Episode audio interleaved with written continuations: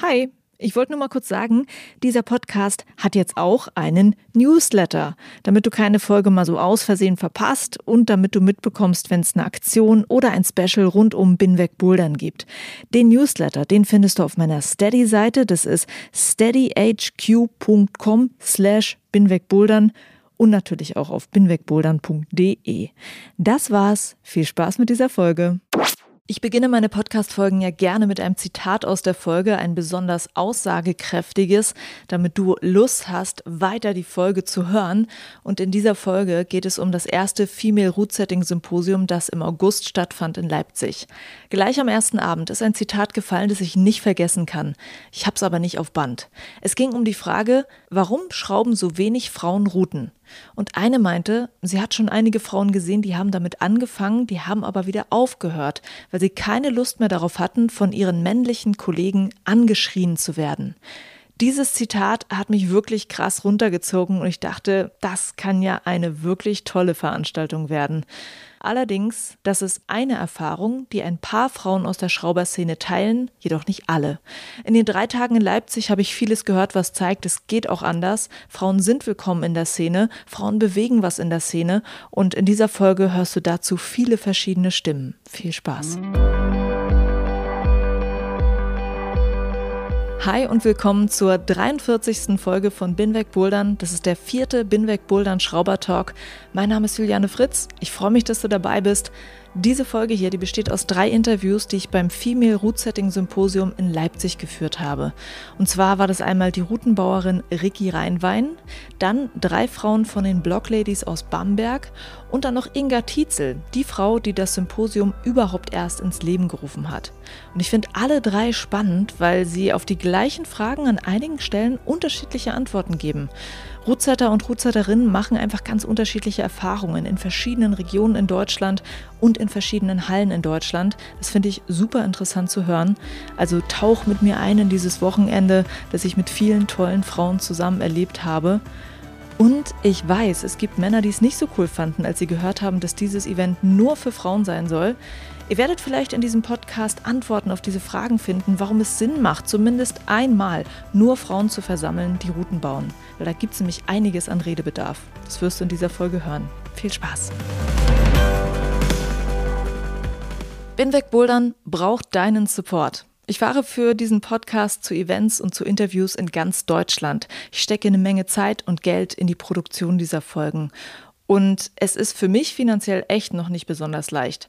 Und nebenbei gesagt, weil mich viele fragen, nein, ich bekomme kein Geld von Spotify, nur weil mein Podcast bei Spotify ist. Spotify bezahlt nämlich nur seine eigenen Podcast-Produktionen. Also ich bin tatsächlich darauf angewiesen, dass ein paar meiner Hörer sagen, jo, den Podcast höre ich gern und das ist es mir wert. Ich unterstütze das mit einem monatlichen Beitrag. Über 90 Hörer machen das schon. Und zwar mit dem Steady Crowdfunding. Da kannst du einen monatlichen Betrag wählen, mit dem du Binweg Bouldern supporten möchtest. Das muss nicht viel sein, vielleicht drei Euro. Also das wäre so, als würdest du mir einmal im Monat in der Halle einen Kaffee spendieren. Und das hilft mir wirklich wahnsinnig viel weiter. Und du bekommst dafür, dass du mich unterstützt, auch noch ein paar Extras und Goodies rund um den Podcast. Das sind kleine extra Podcast-Folgen. Du erfährst, wer meine nächsten Gäste sind und kannst deine Fragenvorschläge einschicken. Und es gibt Sticker, Bags und Shirts von Binweg-Bouldern. Also ich freue mich, wenn auch du vielleicht mit dabei bist und mir hilft, die Arbeit hier an diesem Podcast zu finanzieren. Und ich danke allen Hörern, die schon mit dabei sind und die mich supporten.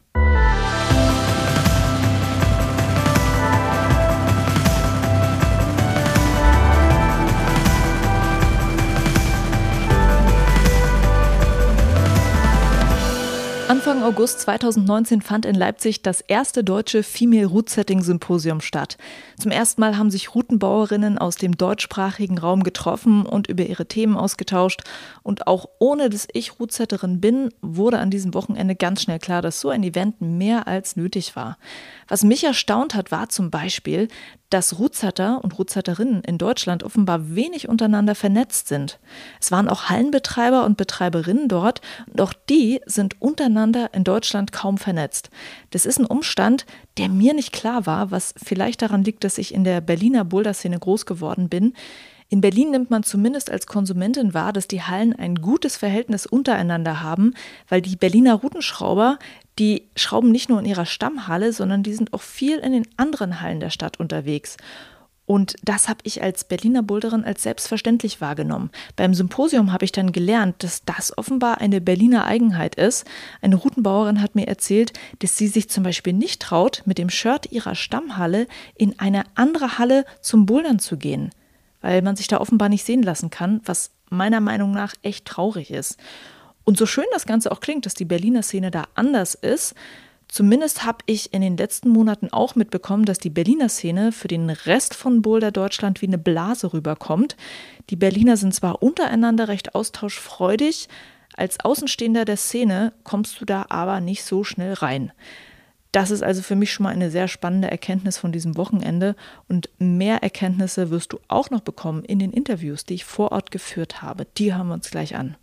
Vorab will ich dir noch erzählen, was da eigentlich drei Tage lang los war in Leipzig. Es gab natürlich Routenbau-Workshops für Anfänger und Fortgeschrittene, angeleitet von erfahrenen Routenbauerinnen.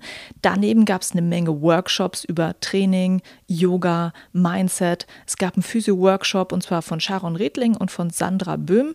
Zumindest die Shari kennst du ja schon aus meinem Podcast. Shari und Sandra sind beide Kletterphysiotherapeutinnen, die beim Symposium nicht nur erklärt haben, wie man gesund bleibt beim Klettern und Bouldern, sondern auch, was man als Routenbauerin zu beachten hat, um diesen körperlich schweren Beruf möglichst lange machen zu können. Ich selbst habe überall mal ein bisschen reingeguckt, ich habe Fotos gemacht, ich habe Gespräche aufgeschnappt, ich habe Interviews geführt, ich habe eine Podiumsdiskussion geleitet, ich habe einen Vortrag gehalten und tatsächlich muss ich dir sagen, ich habe selbst kaum gebouldert, weil ich einfach gar keine Zeit dazu hatte. Am Samstagabend war eine große Boulder Night, in der alle Leipziger dann eingeladen waren, die Boulder der Frauen von diesen Workshops zu klettern.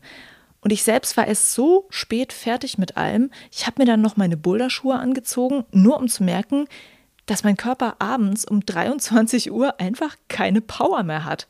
Tja, also ich konnte es nicht so wirklich antesten, also nicht alle Boulder testen, die es da gab. Mein kurzer Eindruck von den Bouldern war aber, dass die Halle nach zwei Tagen Symposium extrem divers beschraubt war, mit ganz unterschiedlichen Bewegungsideen, wie man es so wahrscheinlich normalerweise in einer Halle nicht vorfindet.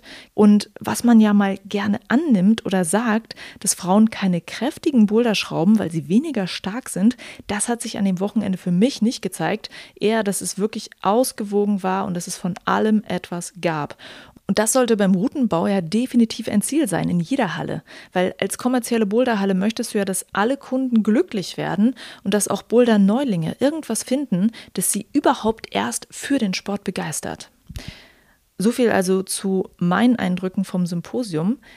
Lass uns jetzt einfach mit den Interviews starten. Inga Tietzel wirst du hören, die Initiatorin des Symposiums, Ricky Reinwein, die schon einige Jahre Kletter- und Boulderrouten schraubt und die Blockladies aus Bamberg. Die machen den Anfang, die schrauben bei den Blockhelden in Bamberg. Ich bin jetzt in Leipzig beim Filmi Root Setting Symposium in der Kosmos Boulder Halle und möchte hier bei dem Symposium natürlich einige Frauen sprechen, die Routen schrauben, darüber reden, was ähm, ja, Frauen in dieser Szene erleben. Positive Sachen, vielleicht auch negative Sachen. Ich bin sehr gespannt, was ich hören werde. Und die drei Frauen, die mir jetzt gegenüber sitzen, sind bekannt bei Instagram als die Blog Ladies. Das sind Lucia, Yvonne und Hannah. Und ich würde euch jetzt erstmal bitten, dass jede von euch kurz versucht, mir zu sagen, wie sie zum Routenschrauben gekommen ist. Okay, also ich habe zum ersten Mal durch Zufall schrauben dürfen, als ich noch in einer Trainingsgruppe war und wir in der Halle damals einen kleinen Workshop bekommen haben und einfach selber als Kids mal das ausprobieren durften. Und regelmäßig bin ich dann erst dazu gekommen, als ich nach Bamberg zum Studieren gegangen bin und wir dort einfach mehr Mädels im Schrauberteam haben wollten und gesucht haben. Ich bin durch meinen Mann zum Schrauben gekommen. Mein Mann wollte das mal ausprobieren, hat es dann auch getan und dann schon eine Weile auch professionell geschraubt und hat mich sehr lange genervt. Und zusammen mit dem Chef der Halle in Bamberg, mit dem Jan, ja, so ist es dazu gekommen, dass ich es dann letztendlich ausprobiert habe und es mir sehr gefallen hat. Ich bin auch durch Yvonnes Mann zum Schrauben gekommen. Und zwar hatte er die schöne Idee, ähm, bei den Blockhelden in Bamberg ein großes Frauenschrauberteam zusammenzukriegen und hat mich dann zu dem Thema einfach im Anschluss an das Finale des Blockhelden tatsächlich angesprochen. Und so bin ich zum Schrauben gekommen. Und ich habe einfach so ganz oldschool in privaten Boulder-Kellern mal mitgeschraubt. Schon seit sehr vielen Jahren. Eine Frage zu Beginn würde ich gerne wissen, was eure Einschätzung da ist. Das Ganze heißt ja hier Female Root Setting Symposium. Würdet ihr sagen, dass es ein Female und ein Male Root Setting gibt? Also, dass es eine wirklich spezifisch weibliche Art zu schrauben gibt und eine männliche Art? Ich glaube, es gibt Schwerpunkte. Ich würde aber nicht sagen, dass es extremst spezifisch ist. Der Körperbau von Männern ist einfach anders als der von Frauen. Und so, weiß nicht, ich habe selbst das Gefühl, geht die Tendenz bei Männern einfach zu mehr kräftig, technisch auch, aber nicht so sehr wie bei uns Frauen. Und klar, viele Männer sind im Schnitt auch größer, also wird es oft längiger. Ja, ich glaube auch, dass Frauen sich besser in andere Frauen hineinversetzen können und ähm, sich vielleicht auch mehr mit anderen Frauen unterhalten, wissen, was andere Frauen klettern wollen, worauf sie Lust haben und was sie gut können. Und ich glaube, das tut dem Schrauben gut einfach, dass es vielfältiger wird, wenn viele Personen schrauben, wenn viele unterschiedliche Personen schrauben. Dazu gehört halt nun mal auch, dass mal eine Frau mitschraubt und nicht nur Männer. Und genauso sollten vielleicht auch große Frauen und kleine Frauen schrauben. Und Frauen haben ja auch unterschiedliche Stile. Und umso mehr Leute schrauben, unabhängig von Männlein und Weiblein, umso vielfältiger wird es. Genau, also das meiste wurde eigentlich schon gesagt. Ich glaube generell, dass es beim Schrauben eigentlich genauso ist wie beim Bouldern oder beim Trainieren vielleicht auch, dass man eigentlich lieber oder auch das besser macht, was man sowieso schon kann. Und dadurch ist es, glaube ich, oft so, dass Männer vielleicht mehr kräftige Sachen schrauben und Frauen eher technische Sachen. Ich glaube aber, ich habe es auch schon öfters gehört, dass wenn Männer sich zum Beispiel einfach mal mit dem auseinandersetzen, was sie vielleicht nicht können und vielleicht doch mal eine Platte schrauben oder irgendwas, dass sie irgendwann halt auch reinkommen und es genauso können und auch wollen wie eine Frau. Du hast jetzt gerade schon ein Beispiel genannt, eine Platte. Also ich habe das auch irgendwo hier in diesen äh, gestern oder in diesen Tagen schon gehört, dass eine Platte etwas irgendwie weiblich konnotiertes vielleicht ist und dass der der kräftige Boulder im Überhang irgendwie das männliche ist. Also würdet ihr sagen, es gibt tatsächlich Beispiele, wo auch ihr manchmal vielleicht annehmt, das hat jetzt ein Mann geschraubt oder das hat jetzt eine Frau geschraubt? Ich würde es nennen männliche und weibliche Boulder, aber ich würde es trotzdem nicht tendenziell auf den Kletterer beziehen. Ich glaube, es ist eher das Kräftige mit dem Männlichen konnotiert und das Technische mit der Frau. Aber ich zum Beispiel mag selber total gern kräftige Boulder. Ich mag auch Platten gern, aber ich schraube auch, glaube ich, manchmal Boulder, die tendenziell eher einem Mann vielleicht vom Schrauberstil zugeordnet werden können. Also ich glaube, es ist eher der Stil, der dem Geschlecht zugeordnet wird und gar nicht unbedingt der Schrauber, der dahinter steckt. Also ich kann sagen, ich hasse Platten. Ich hasse Plattenklettern, ich hasse Plattenschrauben. Da merkt man ja wieder, wie unterschiedlich es doch ist, auch innerhalb der Geschlechter und mit diesen ganzen ja, Spezifizierungen, die man den einem oder den anderen Geschlecht zuordnet. Ich glaube, es gibt eine Tendenz, aber es ist nicht grundsätzlich so. Und es sollte vielleicht auch kräftige Boulder geben, die man als kleiner Mensch gut machen kann. Und deshalb ist es vielleicht gut, wenn ein kleiner Mensch auch kräftige Boulder schraubt und ein großer Mensch auch mal eine technische Schieberei schraubt, wo nicht die äh, Tritte auf Bauchnabelhöhe sind. Und so gibt es, glaube ich, für jeden was. Ich habe jetzt einige Root-Setting-Folgen aufgenommen, nur mit Männern, was zum Teil aus dem Grund geschehen ist, weil auch da, wo ich meistens unterwegs bin und bouldere, mehr Männer schrauben und mehr Männer sozusagen zur Verfügung standen, mit mir diese Folgen aufzunehmen. Und ich habe die auch immer gefragt, warum gibt es eigentlich weniger Frauen? Und die haben dann meistens gesagt, frag die Frauen. Deshalb frage ich jetzt die Frauen. Was würdet ihr sagen, ist das Thema? Warum schrauben weniger Frauen Boulder, Kletterrouten? Ich komme wieder auf ein Thema, das ich zur vorherigen Frage, ob es Differenzen äh, zwischen der Art zu schrauben von Männern und Frauen gibt, dass ich da anhängen wollen würde. Mhm. Und zwar bezieht sich das ein bisschen, zumindest bei mir persönlich, auf die, äh, die körperliche Selbsteinschätzung. Also sprich Schwerheben, das ist ein Beruf, der ist kraftintensiv. Da ist ganz oft einfach sofort die Denke da, oh, das könnte für mich als Frau körperlich ein bisschen viel sein. Es ist einfach so, dass viele Hallen werden einfach von Männern betrieben, mhm. die es eben gewagt haben, so eine Halle zu gründen. Dein Ansprechpartner ist in der Regel immer erstmal ein Mann, wenn du das möchtest. Du wirst als Frau auch eher selten gefragt, glaube ich. Also ich kenne wenige Frauen, die die Erfahrung gemacht haben, außer uns, ja. gefragt zu werden, ob sie möchten. Es kommt jetzt tatsächlich erst auf. Vielleicht, wenn man das als äh, tatsächlich Bereicherung empfindet, dass einfach das Spektrum viel größer wird, dadurch, dass wir uns jetzt beteiligen. Letzten Endes ist es, glaube ich, auch einfach alte Gewohnheit. Ja, zu der Frage könnten wir schraubenden Frauen ja genauso sagen, frag die Frauen, die nicht schrauben, ja, genau. warum sie es nicht tun. Ja. Wir tun es ja schon. Ja, wie Hanna schon gesagt hat, Frauen werden wenig gefragt. Ich glaube, dass Männer auch nicht gefragt werden. Ich glaube aber, dass Männer einfach selber die Initiative ergreifen oft. Bei uns in der Halle ist es so, dass viele Männer nachfragen, ob sie schrauben dürfen. Und die dürfen dann auch oft auch es ausprobieren. Und es ist der ein oder andere talentierte, manche nicht so talentiert. Und Frauen müssen gefragt werden. Manchmal äh, wie bei mir genervt werden, bevor sie das anfangen. Das ist, glaube ich, einer der Gründe. Frauen ergreifen weniger Initiative in, im Durchschnitt, würde ich mal sagen. Warum das so ist? Eine gute Frage. Vielleicht trauen sich viele Frauen nicht zu. Vielleicht haben sie Sorge vor Kritik. Mit Kritik umzugehen ist ja auch ein Thema, sowohl für Männer als auch für Frauen. Und ja, der körperliche Aspekt, glaube ich, ist bei manchen Frauen auch noch der Fall. Wobei ich sagen würde, im Kletterbusiness ist es ja eher so, dass die Frauen jetzt nicht gerade schwach sind. Ja. Ich kann mir eigentlich auch nur vorstellen, dass es vielleicht ein bisschen bei vielen Frauen ein Selbstvertrauensproblem ist. Also genauso wie ja auch viele Frauen im Boulder- und Klettersport generell sich vielleicht eher zurückhalten und jetzt nicht in einer großen Männergruppe beispielsweise alles geben wollen und das vielleicht in einer Frauengruppe eher tun würden. Und genauso ist es vielleicht für viele Frauen schwerer, sich vor einer Gruppe Männer zu behaupten und sagen, hey, ich möchte genauso schrauben wie ihr und ich habe genauso die Skills dafür.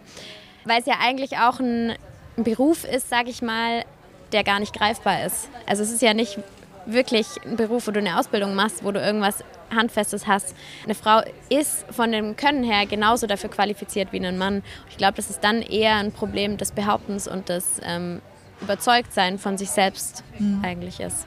Und vielleicht auch, weil es sozusagen noch kein festes Berufsbild gibt, es vielleicht nicht so feste Regeln gibt und die, die die Regeln machen, halt Männer sind, weil es sozusagen traditionell eher mhm. immer Männer waren, kann das vielleicht auch mit reinspielen, oder? Ja, vielleicht auch das, was die Hanna vorher gesagt hat, dass es einfach auch, also für mich war es auch lang nicht bewusst, dass ich als Externer in der Halle überhaupt schrauben darf. Also in den Hallen, in denen ich angefangen habe zu klettern, war es oft so, dass halt die Hauptmitarbeiter, die Chefs, das eigentlich auch ein bisschen in die Hand genommen haben. Die Hanna hat ja auch schon gesagt, dass halt die Chefs meistens Männer sind und dadurch halt auch die Männer das Schrauben schneller in die Hand nehmen als die Frau vielleicht.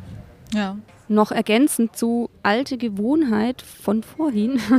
Es hat eben auch tatsächlich was, das ist nicht äh, Schraubberufsspezifisch, Routensetz berufsspezifisch, äh, was mit diesen lang einstudierten ähm, Rollenbildern zu tun, glaube ich. Ich meine, es gibt in Baumärkten Werbung speziell für Frauen, äh, dass sie doch bitte mal eine Bohrmaschine in die Hand nehmen mögen, weil das ja was Besonderes sei. Da ist ja schon der Ausgangspunkt. Folglich in einem jungen Berufsfeld mit alten Rollenbildern kann es ja eigentlich logische Schlussfolgerung gar nicht anders sein erstmal, wenn es gerade um Tools geht, die vergangenheitsinspiriert einfach nur Männer in der Hand hatten bisher. Mhm.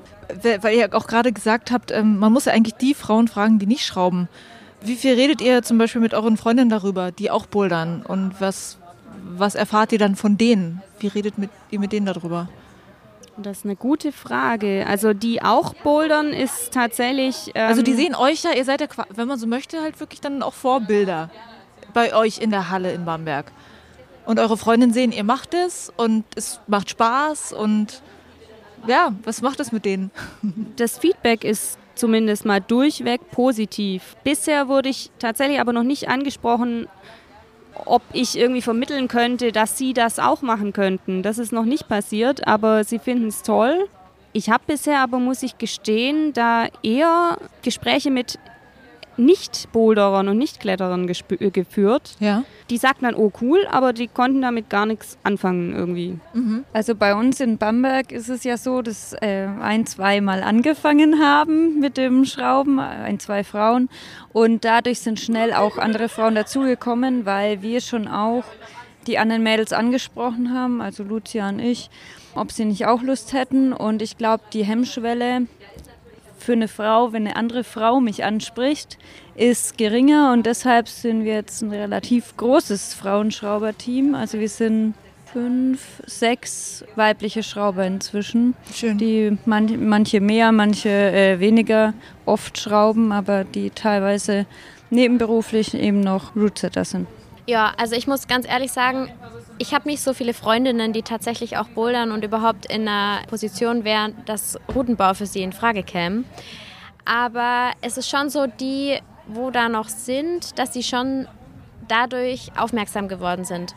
Also ein, zwei Freundinnen auch, die ähm, jetzt nicht bei uns in Bamberg wohnen, die dann gesagt haben, hey, okay, eigentlich bei uns in der Nähe macht auch eine neue Halle auf, vielleicht fange ich da auch mal irgendwie an oder frage da mal nach oder so. Und ich glaube schon, dass es tatsächlich ein bisschen diese Vorbildsrolle ist, dass sie uns irgendwie auch sehen, dass wir das machen und mhm. dass es möglich ist und mhm. irgendwie einfach auch normal ist. Ja. Welches Feedback kriegt ihr von den Männern in der Halle? Also seien es jetzt Routenbauer, Chefs, Boulderer, Menschen ja auch, die bei euch in die Halle kommen, kennen ja auch andere Hallen.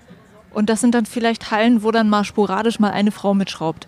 Gibt es wirklich Feedback? Ist es für Menschen zu merken, dass jetzt in Bamberg die Blockhelden, dass es eine Halle ist, wo Frauen tatsächlich mehr kreieren? Also bei mir ist es tatsächlich gerade zwei Tage her, da habe ich ähm, von einer Freundin gehört, die meinte, sie kommt zu mir zu Besuch und hat demjenigen, mit dem sie gesprochen hat, hat erklärt, wer ich bin. Und er meinte wohl nur, boah, die eine krasse, die auch schraubt. Und ich dachte mir nur so, okay, denkt ihr jetzt wirklich, wir sind krass, dass wir, wie wenn wir jetzt auch so krass wären wie Männer, ähm, dass wir das überhaupt machen dürfen? Ich mir gedacht, wir sind ganz normale Frauen, wir machen es halt einfach nur. Mhm. Und anderen Schraubern gegenüber habe ich eigentlich nur positive Erfahrungen gemacht. Also ich habe letztes Jahr mal ähm, wo geschraubt, wo sonst nur Männer waren. Und es war eigentlich eher, man kam sich ein bisschen hervorgehoben fast vor, mhm. weil auch so, ja, sag doch du mal und teste du mal noch. Und die waren eigentlich eher offen und wollten auch diese andere Meinung einfach auch hören mhm. und auch sind auch mehr auf Längenzüge und so eingegangen. Also in dem Bereich habe ich als Schrauberin jetzt nur positive Erfahrungen gemacht. Schön. Also sowohl von Kunden als auch von anderen Schraubern kriegen wir eigentlich sehr viel positive Rückmeldungen. Ab und an beschweren sich mal größere Männer über zu hohe Tritte, aber das ist dann schon oft auch mit einem Augenzwinkern versehen und äh, wir versuchen ausgewogen zu schrauben. Das heißt, wir versuchen auch Boulder zu schrauben, die äh, für große bisschen ansprechender sind und äh, wir versuchen Boulder zu schrauben, die vielleicht, wo sich ein großer vielleicht ein bisschen einquetschen muss und die für einen kleinen dann komfortabler sind. Und es sollte sich halt die Waage halten und deshalb, weil wir das, glaube ich, auch gut hinkriegen im Team, bouldern viele Leute gerne bei uns. Ob es speziell daran liegt, dass wir so viele Frauenschrauber haben, weiß ich nicht genau. Ich finde, aber es ist ein großes Kompliment von vielen Leuten und wenn ich höre, dass äh, Menschen aus Stuttgart zu uns fahren, nur um ein Wochenende jeden Tag in unserer Halle zu bouldern, anstatt in der Fränkischen draußen zu klettern. Ja, ja dann macht es schon auch stolz und dann interessiert es mich eigentlich auch nicht so ganz, ob es ist, weil wir Frauen sind oder Männer, sondern weil anscheinend schrauben wir gute Sachen und das gefällt den Leuten und ja, das macht uns schon stolz. Cool.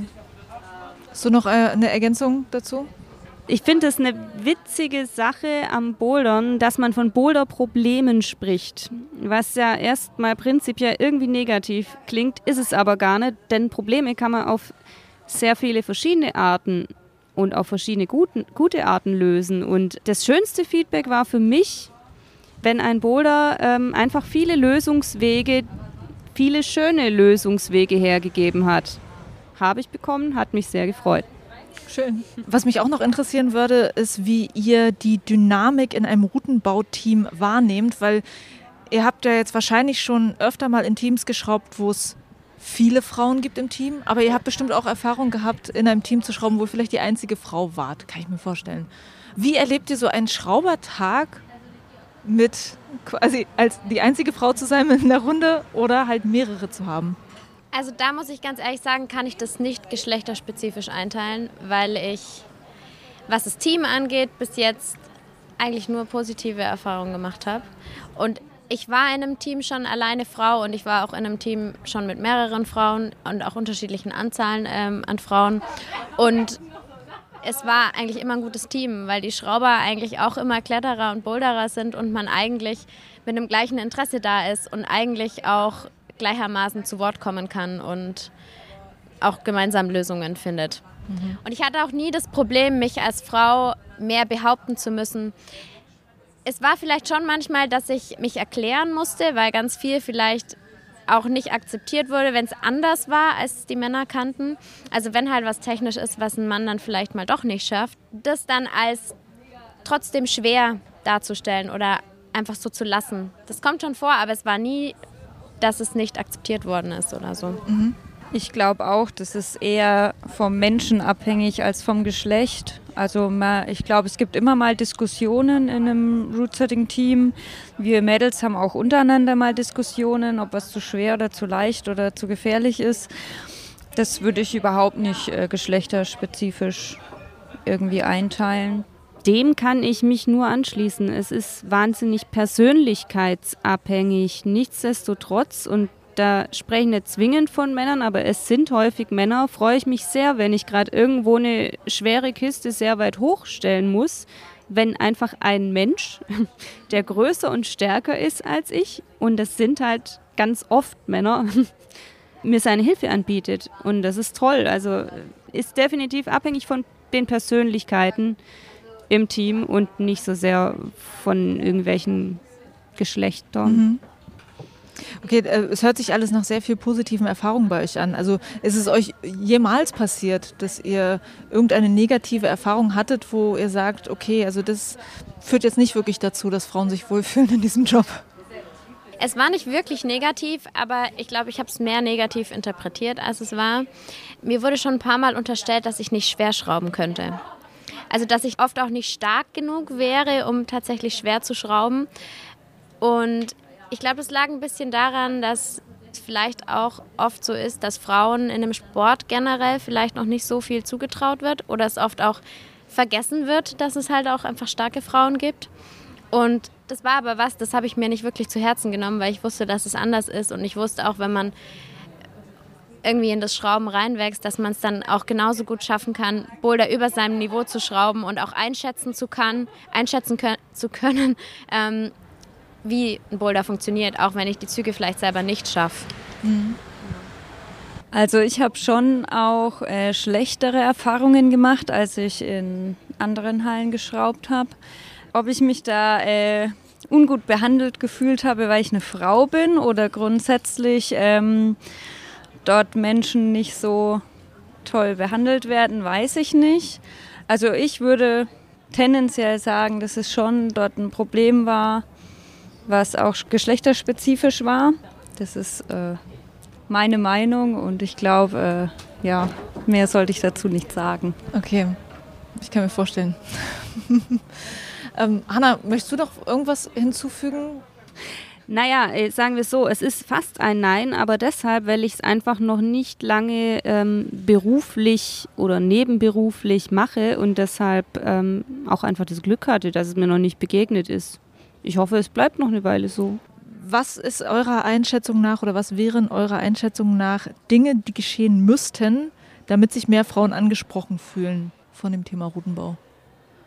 Das ist, glaube ich, tatsächlich ein gesamtgesellschaftliches Thema, was Berufsleben angeht. Dass generell Berufe, die, die handwerklich und körperlich schwerer sind als andere, ganz natürlich auch als äh, machbar für Frauen angesehen werden. Es ist ja nur eine Frage, wie man es macht. Sagen wir mal, ich kann jetzt schneller eine kleine Kiste wohin tragen, äh, als langsam eine große und dann kriege ich es als Frau auch gebacken. Und das ist eine Möglichkeit, bezieht sich aber meines Erachtens wirklich auf derartige Berufe generell. Äh, ihr müsst nur mal das sagen mit dem Kistentragen. Ich glaube, eben ging es schon mal um das Thema Kistentragen. Vielleicht wissen nicht alle Hörer, warum das Thema Kistentragen ein Thema ist. Könnt ihr das mal kurz einschieben? Also in Kisten befinden sich die Griffe, die an die Wand kommen, also und die Schrauben auch. Und die sind nicht immer leicht, also gerade äh, diese steinartigen Griffe, sag ich mal, die, die man an der Wand äh, mhm. sieht, die sind ziemlich schwer und je nachdem, wie groß die Kiste ist und wie viele Griffe da drin sind und wo die hin müssen, vielleicht auch in den ersten Stock, wie bei uns in Bamberg, dann ist das schon eine, eine Schlepperei. Ja, ich habe einen Workshop mitgemacht, einen Routenbau-Workshop in Berlin. Das ist nicht so spaßig gewesen, die Kisten zu tragen. Definitiv. Und auch, ich war bei erstaunt, weil äh, als Konsument hast du ja sozusagen die Griffe zwar öfter mal in der Hand, aber du musst sie nie tragen. Und mir war auch nicht klar, welche Griffe wirklich wie schwer sind. Das ist schon krass. Okay, ähm, aber weiter mit dem Thema, ähm, was muss passieren, damit es für mehr Frauen äh, spannend ist, sich da auch mal zu betätigen. Ob man das jetzt gleich als Beruf machen möchte, sei mal dahingestellt, aber sich dafür zu interessieren. Also ich glaube, viele Frauen müssen angesprochen werden, weil sie sich nicht trauen, sich selber zu melden und zu sagen, ich würde das gerne mal ausprobieren. Da kann man dann drüber diskutieren, ob äh, wessen Verantwortung das dann äh, ist im Endeffekt und ob nicht ähm, langfristig gesehen es besser wäre, wenn Frauen das Selbstbewusstsein hätten, selber äh, in die Halle zu gehen und zu sagen, hier, ich möchte es mal ausprobieren, darf ich. Aber solange Frauen dieses oder viele Frauen dieses Selbstbewusstsein nicht haben, ist es, glaube ich, nötig, dass sie angesprochen werden. Im besten Fall von anderen Frauen, weil dann die Hemmschwelle sinkt. Und ich meine, dieses Symposium ist eine gute Möglichkeit, glaube ich, für viele Frauen. Ich glaube, es gibt drei Beginner-Workshops, wenn ich mich jetzt richtig erinnere. Und ich glaube, hier in diesem geschützten Rahmen, in Anführungszeichen, trauen sich viele Frauen zu, das auszuprobieren und merken vielleicht, dass sie da ein Talent haben und fragen dann vielleicht doch mal in ihrer Heimathalle an. Mhm. Genau, also ich glaube, bei mir war es auch einfach so, dass ich es nicht wusste. Ich glaube, bei mir war es gar nicht mal das Selbstbewusstsein, sondern mir war es einfach nicht klar. Ich habe mir keine Gedanken davor darüber gemacht, schrauben zu können. Auch wenn es vielleicht für mich tatsächlich interessant gewesen wäre. Und ich glaube, genau durch so Sachen wie das Root Setting Symposium jetzt werden Frauen darauf aufmerksam oder machen es vielleicht einfach mal zu fragen oder einzufordern, dass sie es machen wollen, weil es vielleicht davor einfach ganz oft nicht bewusst war, dass man es überhaupt machen kann. Und ja, ich glaube schon, dass dadurch auch ähm, das Selbstbewusstsein im Sport generell bei Frauen vielleicht steigt, sich auch bei einem Boulder einfach mal in den Vordergrund zu nehmen und einfach auch den Männern zu sagen, hey, ich zeige dir das jetzt mal, weil ich weiß genau, wie es geht. Ja, klar, es gibt die Männer, die ähm, einem sagen wollen, wie es besser geht, aber es gibt auch sehr viele Männer, die dankbar sind und die auch die Hilfe von Frauen annehmen beim Bouldern. Mhm. Die Erfahrung habe ich definitiv auch gemacht. Ja. Und wenn wir jetzt dabei sind, ähm, dass es vielleicht gut ist, wenn Frauen Frauen ansprechen, wie würdet ihr, also mit welchen Worten würdet ihr versuchen, einer Frau zu erklären, was spannend ist an dem, was sie tut? Also ich glaube ganz ehrlich, Frauen, die sowieso für den Sport begeistert sind, für die ist es nicht schwer, das Schrauben geschmackhaft zu machen. Weil eigentlich eine Frau, die es gerne macht, die brennt für den Sport. Also so kann ich es von mir sagen. Und wenn mir jemand sagen würde, hey, du hast total einfach eigentlich die Möglichkeit, dir selber das zu kreieren und selber diese Boulder zu schaffen, fände ich das gleich super geil. Also, weil es einfach was ist, was ja sowieso schon in meinem Repertoire irgendwie ist und ich einfach das jetzt auch noch selber kreieren kann. Ich glaube, dass es dafür gar nicht viel braucht, eigentlich Frauen dafür zu motivieren. Mhm. Ich glaube, das ist von Frau zu Frau unterschiedlich. Wie Lucia sagt, manche äh, kann man schnell begeistern und anderen muss man vielleicht einfach sagen, dass sie es ausprobieren können, ohne Verpflichtungen einfach. Und dass man den Boulder auch wieder rausnehmen kann, wenn er ihnen nicht gefällt. Und ich glaube, jeder, der seinen ersten Boulder geschraubt hat, ist Feuer und Flamme für diesen Beruf oder zumindest äh, das ab und an mal zu machen, weil man ziemlich schnell merkt, dass man Sachen realisieren kann, die man im Kopf hat und Bewegungen, die man gerne macht, äh, sich selber da hinsetzen kann. Ich glaube, das ist das Wichtigste, Bewegungen, die man im Kopf hat, irgendwie umsetzen zu können. Ich glaube, ich würde vor allem zu vielem, was jetzt Lucia und Yvonne schon gesagt haben, den, den Aspekt noch nennen, dass es ein sehr vielfältiger Beruf ist, dass man auf sehr vielen Gebieten was weitergeben kann. Man kann, ähm, wo nichts ist, kann man etwas gestalten man gibt äh, Menschen die Möglichkeit, sich selber dann in dem, was man da gestaltet hat, zu erfahren, ihre Grenzen auszuloten, eben daran zu wachsen, was zu lernen, sich zu erleben, etwas zu erleben und gemeinsam mit anderen was zu erleben, zum Beispiel eben gemeinsam einen Lösungsweg dafür auszutüfteln. Und allein das schon ist eigentlich Antrieb genug, sowas für andere und für sich selber auch machen zu wollen. Das äh, mit, dem, mit der leeren Wand und da irgendwas zu kreieren, kann ich äh, auch irgendwie auf meine Medienmacher-Art und Weise ganz gut nachvollziehen. Zum Schluss noch die Frage, was nehmt ihr für euch aus diesem Wochenende mit? Ich meine, es ist ja nicht so, als ob euch das jetzt alles wirklich neu wäre, weil ihr schon lange Routen schraubt. Aber wie ist dieses Fümir Root Setting Symposium für euch? Habt ihr irgendwelche neuen Sachen, die ihr hier lernt oder einfach neue Ideen vielleicht auch bekommen, weil wenn man sich mal austauscht mit anderen. Mit Sicherheit. Allerdings bin ich jemand, der solche Veranstalten immer erst im Nachgang verarbeiten muss, weil es nämlich sehr viele sind. Das Erste, was man ja dann hat, ist, hat man ein gutes oder ein schlechtes Gefühl bei der Veranstaltung.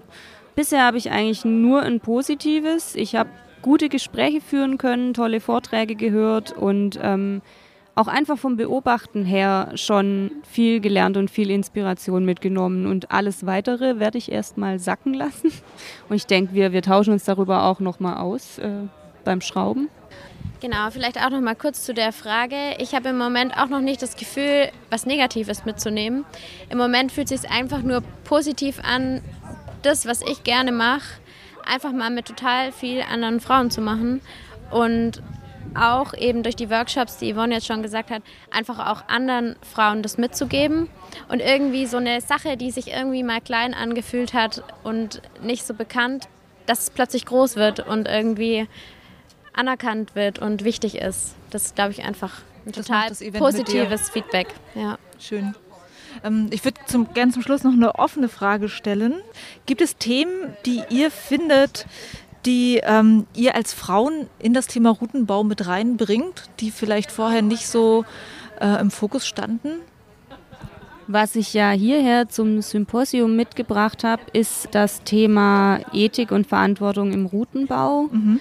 Das Hinterfragen, was tun wir da eigentlich, für wen tun wir das eigentlich, welche Verantwortung tragen wir wem und was gegenüber. Also ähm, sowohl denen, die dann praktisch die Probleme, die wir für sie gestalten, konsumieren, als auch unseren Kolleginnen gegenüber, ähm, unseren Arbeitgebern, also den Hallenbetreibern gegenüber und auch ähm, unserem, ich nenne es jetzt mal einfach Lieblingssport, weil es ist mein Lieblingssport gegenüber. Das ist ja alles sehr jung, dieses Berufsfeld. Wir können geradezu beitragen, ähm, wo sich das hin entwickelt. Und ich glaube, ich, das muss jetzt auch nicht wieder was typisch Weibliches sein, aber ähm, mir zumindest ist es sehr bewusst, dass es wichtig ist zu hinterfragen und ähm, auch bewusst einen Weg zu gehen und nicht nur einfach so vor mich hinzumachen, mhm.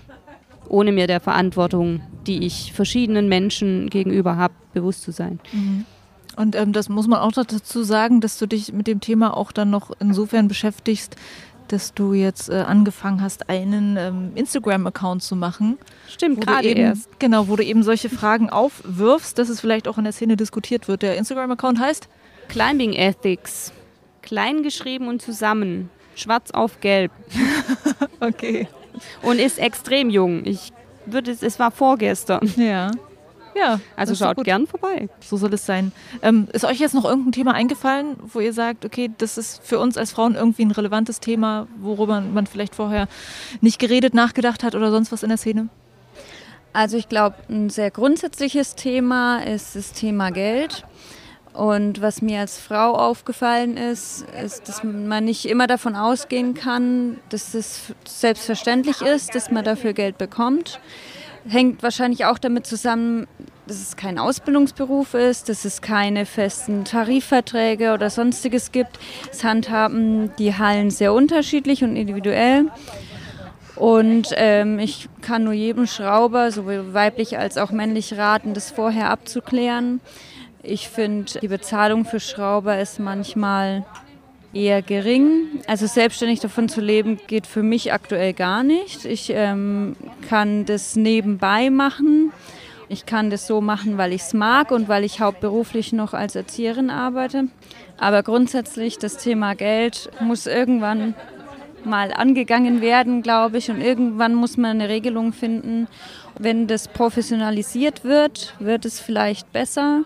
Und dann werden vielleicht auch Ausbildungen mehr gefördert und das wäre auch, glaube ich, ein, ein, Hindernis weniger für Frauen in das Business reinzukommen, wenn man einfach sagt, man macht da einen Kurs, man macht da eine Ausbildung und dann ähm, bin ich dafür qualifiziert.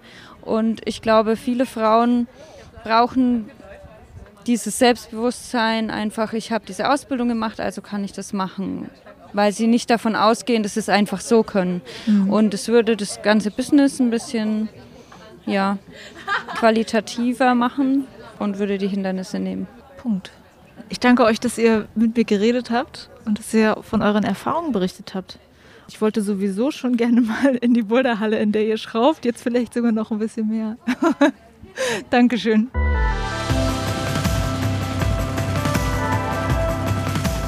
Beim Female Root Setting Symposium in Leipzig treffe ich jetzt die Ricky Rheinwein. Das ist eine Frau, die wirklich schon sehr lange schraubt. Wahrscheinlich länger als die meisten, die ich jetzt hier getroffen habe bisher beim Symposium. Und vielleicht sagst du es einmal selber. Also, wo kommst du her? Wie lange bist du schon im Schrauberbusiness unterwegs? Ja, also ursprünglich, wie man auch hören wird, komme ich aus Wien. Bin aber in München gelandet und schraube jetzt seit ja, fast 14 Jahren. Und wie hast du angefangen mal damit? Ich war klettern natürlich wie der andere, auch in der Halle, gerade im Winter, wenn das Wetter schlecht ist oder kurz am Abend mal in der Halle. Und mich haben die Routen immer wieder fasziniert. Ich habe beim Routenbau auch, wenn da einige Herren herumstanden, habe ich auch immer ganz interessiert zugesehen und habe aber irgendwie nie gedacht, dass ich vielleicht auch Routen schrauben könnte. Und dann habe ich gehört, dass fünf Frauen in einen Routen, also einen Routenbaukurs hatten, einen kurzen. Und dann war ich schon irgendwie getroffen, weil ich war ja zwei, dreimal in der Woche in der Halle. Die haben mich alle gekannt, warum mich keiner angesprochen hat, weil die anderen Frauen haben auch nicht besser geklettert als ich. Also wir waren auch nur im Achterbereich unterwegs. Und dann habe ich halt gefragt, ja, ich würde auch gern so haben und ich habe gehört, das war und ich würde sehr gerne und habe halt sie ja sozusagen niedergesprochen einmal und dann habe ich gesagt, ja, sie machen demnächst wieder so etwas.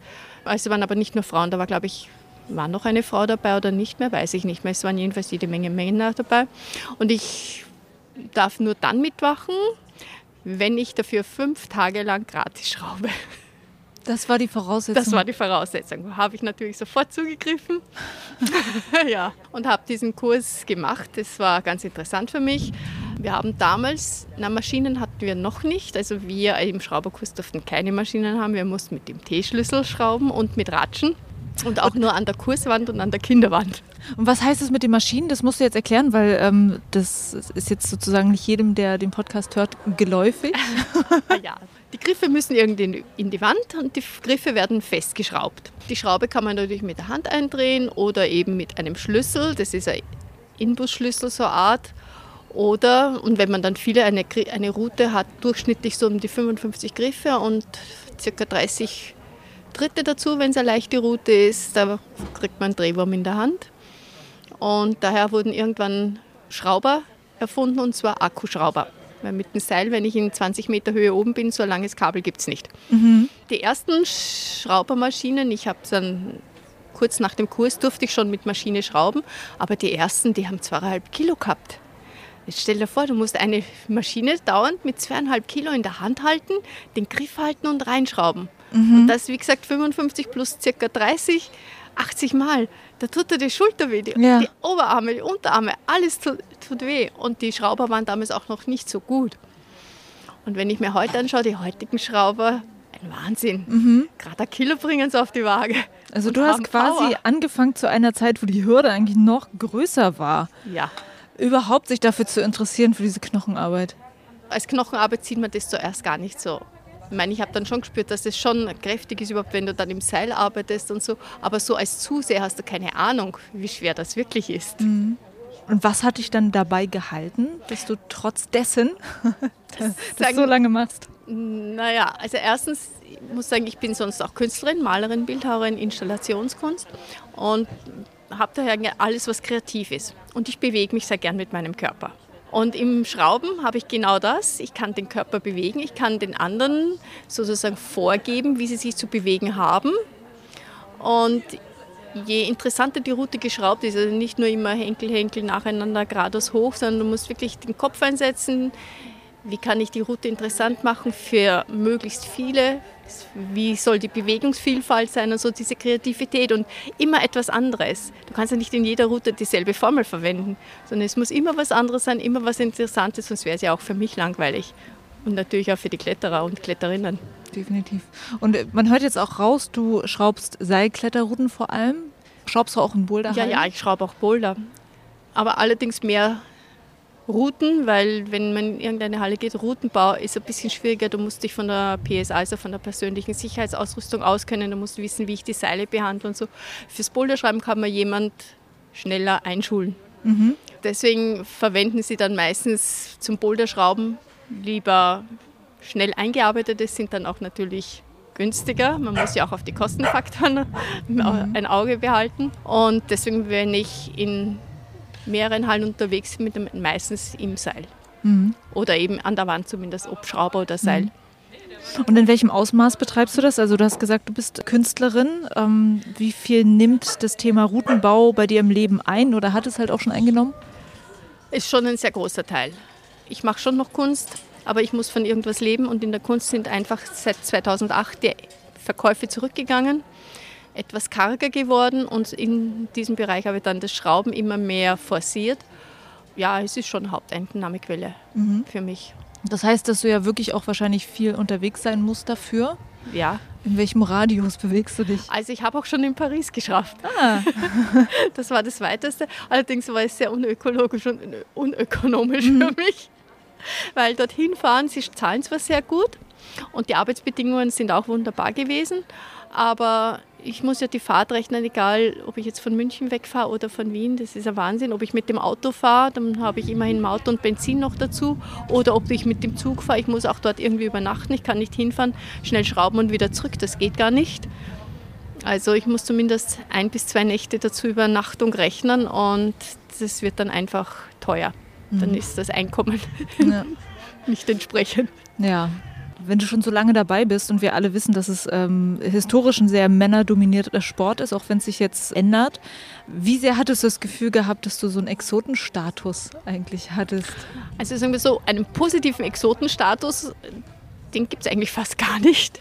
Es ist manchmal eher so ja, nicht, wenn ich sage ausgestoßen, klingt das komisch, aber es ist so, man darf als Frau ein bisschen schrauben, das ist okay, aber wenn es um wirklich sowohl von Ruhm und Ehre her dotiert, wie auch vom Geld her bessere Sachen geht, dann sieht man die Frauen nicht so gern darin. Da drängen sich die Männer vor. Und damit äh, wären wir auch schon bei dem Thema äh, Frauen und Routenbau. Eine Frage, die uns ja hier alle umtreibt beim Symposium, ist, warum schrauben so wenig Frauen? Ich habe ja in meinem Podcast, jetzt warten wir das Hundegebell mal ab, ich habe in meinem Podcast ja gerade eine Reihe zum Thema Routenbau und ich habe vor allem mit Männern geredet jetzt bisher darüber. Und sie auch gefragt, was sie einschätzen, warum es eigentlich weniger Frauen gibt, die das machen. Und die haben mich dann alle dahin verwiesen, ja, frag die Frauen. Also der Grund ist äh, leider so wie überall in der Gesellschaft, Frauen werden einmal viel weniger ernst genommen. Ich muss sagen, ich schraube schon sehr lang, ich schraube professionell, ich schraube gut. Und als Frau versucht man immer, dich ein bisschen im Lohn zu drücken und da spiele ich nicht mit. Es ist ein knochenharter Job. Wenn du runterfallst und einen Unfall hast, kann es sein, dass du nie wieder arbeiten musst. Also wenn du selbstständig bist, du lebst davon. Du kannst nicht in schnell mal vier Wochen, fünf Wochen nichts machen. Wer zahlt deine Miete? Wer zahlt deine Versicherung? Wer zahlt dein Essen und dein Gewand? deswegen habe ich gar nicht vor, für weniger als die Herren zum Beispiel zu arbeiten. Und in vielen Hallen musst du halt wirklich diskutieren. Es ist auch so, dass in anderen Hallen, wo sie zwar Frauen und Männer gleich bezahlen würden, gar nicht einsehen, dass eine Kletterhalle oder Boulderhalle in erster Linie von einem lebt, von guten Bouldern und guten Routen. Die meinen, ja, ja, da kann schnell, gerade im Boulderhallen, kann, kann man schnell jemand was zeigen und der macht es dann und die Leute kommen und bringen das Geld und mehr muss ich nicht. Nein, eine Kletterhalle und Boulderhalle lebt von gutem Routenbau.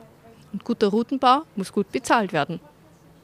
Das ist auch ganz erstaunlich, ähm, wie häufig ich das jetzt hier beim Symposium höre, wie auch ansonsten, wenn ich mich so in der Szene jetzt umhöre, dass es gar nicht ähm, manchmal so klar ist. Also wie viel von der Qualität der Boulder abhängt. Also wo ist das Problem eigentlich? Das Problem ist, äh, kommt irgendein neuer, hört ha oder neue, hört ha, ich will mal das Bouldern oder das Klettern probieren und geht dann in die Halle, lässt sich das zeigen, geht entweder Route im Toprope hoch oder macht dann Boulder. Und man muss, wenn das dem oder derjenigen nicht gefällt, weil sie total frustriert ist, weil sie nicht raufkommt und vielleicht irgendein der Nachbar kommt ganz locker rauf, aber sie nicht oder er nicht, dann überlegen sie sich dreimal, ob sie noch einmal und noch einmal kommen. Währenddessen, wenn eine Route oder ein Boulder so gemacht ist, dass der Anfänger die dritte dort vorfindet, wo er, weil er noch nicht klettern kann, sie haben möchte, und es nicht nur die Strickleiter hochgeht, sondern er in leichten Bewegungen hinaufgeführt wird und er erreicht das Top. Und es schaut von unten so schwer aus und dann hat er das Top erreicht oder sie, dann ist das so ein Gefühl, dass sie wiederkommen will, will wieder dieses Erfolgserlebnis. Aber wie gesagt, wenn der Routenbau oder der Boulderbau nicht stimmt, dann fällt dieses Erfolgserlebnis, dann fällt der als zukünftiger Kunde oder Stammkundin, je nachdem, halt weg. Und das ist äh, teilweise Hallenbesitzern nicht bewusst. Ja, leider. Also gerade wenn kleinere Hallen gebaut werden, die haben halt ihre Freunde, die kommen zu ihnen, die helfen ihnen auch beim Routenbau. Das sind dann irgendwie 8er, 9er, 10er Kletterer, die haben dann ihren Zug. Jeder Körper hat natürlich seine, sagen wir, die Art und Weise, wie er sich bewegt und bewegen will. Das ist dann sozusagen, die leben in der Blase. Ich habe da meine Kletterhalle, ich mache meine Routen, mein Freund klopft mir auf die Schulter, meine Freundin bewundert mich, toll. Aber die bezahlen erstens meistens weniger, weil sie schon Freunde sind oder so.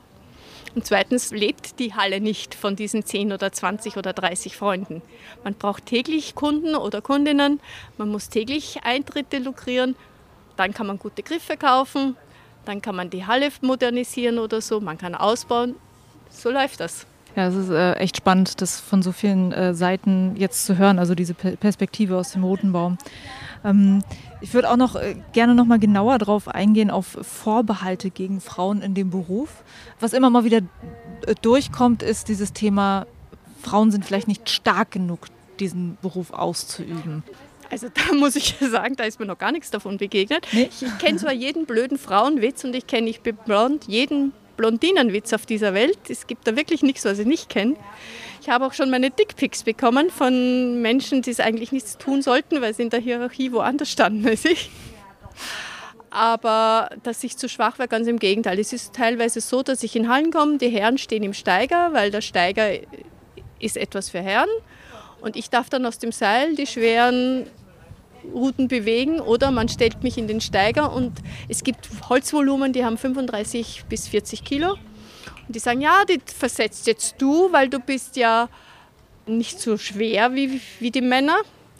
Und dadurch ist der Steiger nicht so schnell über. Es ist der, kann der Steiger, die können meistens 200 Kilo nehmen oder so. Dadurch kannst du dich besser bewegen und nimmst, ähm, versetzt du die Volumen. Das musst du nur vorstellen. Ein Volumen, das 35, 40 Kilo hat, das ist so an die 2 Meter, geht 50 Zentimeter raus. Mhm.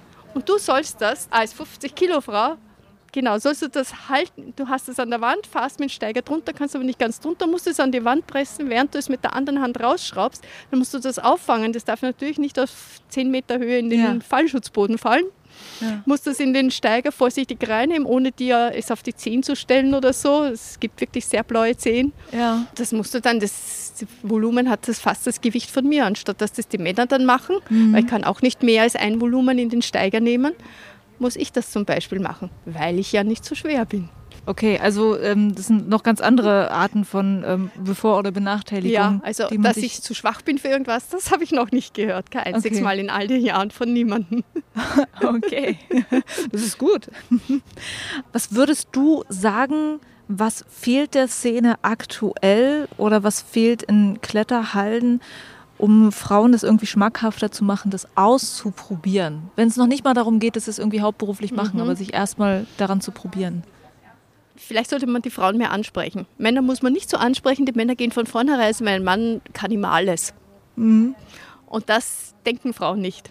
Daher denken nicht Frauen, ah, ich kann schrauben und jetzt frage ich da mal, ob sie mich schrauben lassen.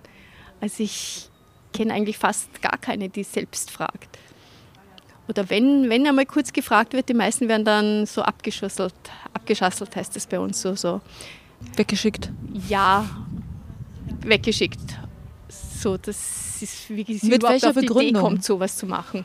Mit welcher Begründung? Sie werden nicht ernst genommen mit den Anfragen. Wie gesagt, ich habe ja auch einige Male anfragen müssen, dass ich zu diesem Kurs noch dazugekommen bin. Nachdem ich aber erst gehört habe, dass es so einen Kurs damals eben gegeben hat in meiner Halle. Mhm. Also ich kenne eigentlich wirklich fast gar keine Frauen, die dann sagen, oh, ich, die trauen sich es nicht zu, glaube ich auch. Die trauen sich es auch nicht zu. Also ich kenne, ich habe einen großen Bekanntenkreis, aber da will eigentlich keine von diesen Schrauben. Komisch, muss ich einmal mehr hinterfragen, warum nicht. Ja.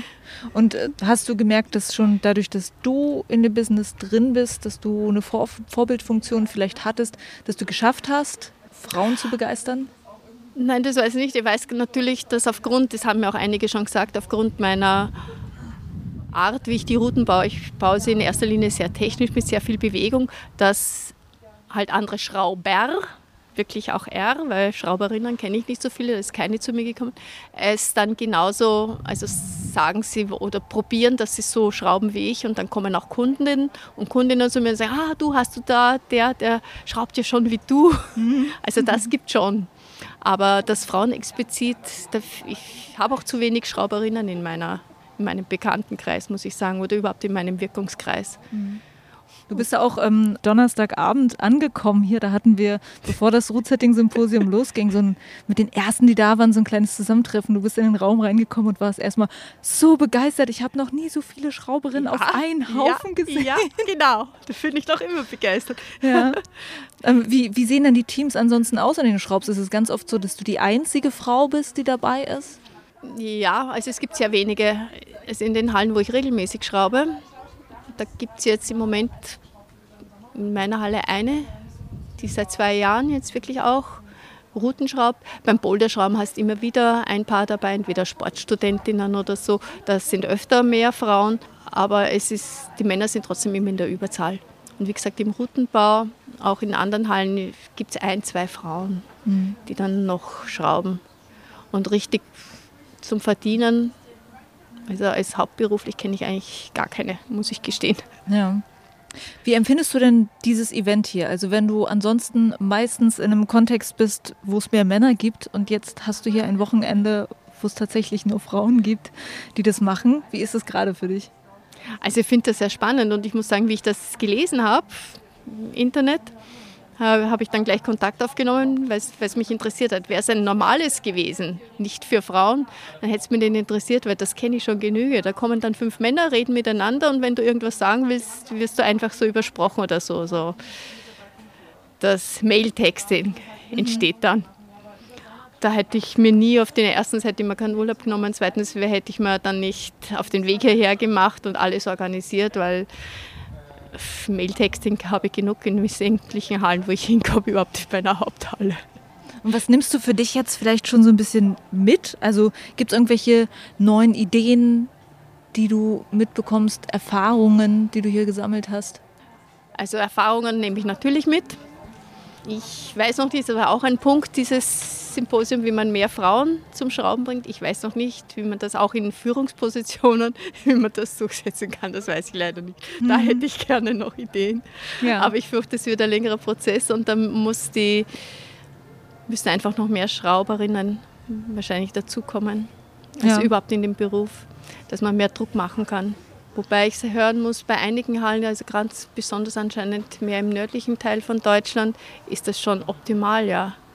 Da gibt es gleich viel Frauen wie Männer, gleiche Bezahlungen, so ich bin ganz begeistert. Ja. Also das ist da in dem Bereich, also so in Süddeutschland, weniger der Fall. Ich habe die Erfahrung bis jetzt gemacht, dass Frauen sehr um ihr Geld kämpfen müssen. Wirklich hart. Hm. Weniger Fehler machen müssen. Weniger Fehler machen müssen heißt was? Also ein Beispiel? Ja, gerade wenn, ich sehe es ja immer wieder, wenn Frauen auch anfangen. Wie gesagt, es geht am Anfang, kein Schrauber ist vom Himmel gefallen. Mhm. Es gibt keinen geborenen Schrauber. Du hast zwar eher ein Verständnis dafür, aber du machst natürlich Fehler. Dass zum Beispiel Tritte dastehen oder dass man Längenzüge macht, das passiert immer wieder, weil man es nicht als Längenzug erkennt in eigener Person und so. Und bei Männern wird alles eher akzeptiert und bei Frauen wird diskutiert, dass sie dieses falsch gemacht hat und jenes falsch gemacht hat das ist halt der Unterschied. Diese Erfahrung habe ich halt gemacht und da hören dann natürlich auch manche Frauen auf, weil sie einfach frustriert sind, weil, sie, weil ihnen bewiesen wird, sie können es nicht. Währenddessen mhm. ein Mann meint, er kann es sowieso, oder wenn, einmal, wenn einer ihm was sagt, ja, ja, das war es dann. Ja. Trotz allem, äh, du auch die Erfahrung gemacht hast, dass es schwer ist für Frauen, sich da zu beweisen in dieser Szene. Was wären deine Worte, die du an eine Frau richten würdest, um zu versuchen, sie davon zu überzeugen, dass es ein spannender Beruf ist, den man mal ausprobieren sollte? Ja, eben die Kreativität, die Freude, die du auch hast, wenn du siehst, dass anderen deine Bewegungen oder deine Ideen nachvollziehen und klettern und dass das dann ein schönes ästhetisches Bild ist, dass das einfach schön ist. Es ist ein Kunstwerk für sich, eine schöne Route ist ein Kunstwerk. Jemand, der sich gut klettern kann, ist wirklich ein Vergnügen zuzuschauen. Und ich finde das interessant für jede Frau auch. Die meisten Frauen, die ich kenne, das habe ich auch hier beim Routenbau-Workshop gesehen, die gehen doch mit einem anderen, gehen doch anders heran ans Routenschrauben. Das ist viel mehr auf Bewegung, viel mehr auf kraftlose Technik einsetzen. Ein bisschen hinaufzaubern, aber nicht gleich hinaufspringen und dich hochziehen ohne irgendwas. Also da scheint es wirklich, wie gesagt, ich sehe hier, habe hier viele Frauen jetzt auf einem Fleck gesehen, da sehe ich sicher einen Unterschied.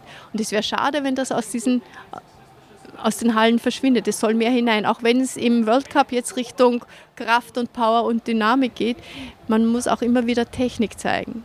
Und Klettern ist auch Technik. Mhm. Und da haben Frauen anscheinend aufgrund ihrer geringeren Körperkraft und Größe doch einen besseren Zugang. Ja, Ricky, danke dir Bitte. für deine Einblicke. Danke.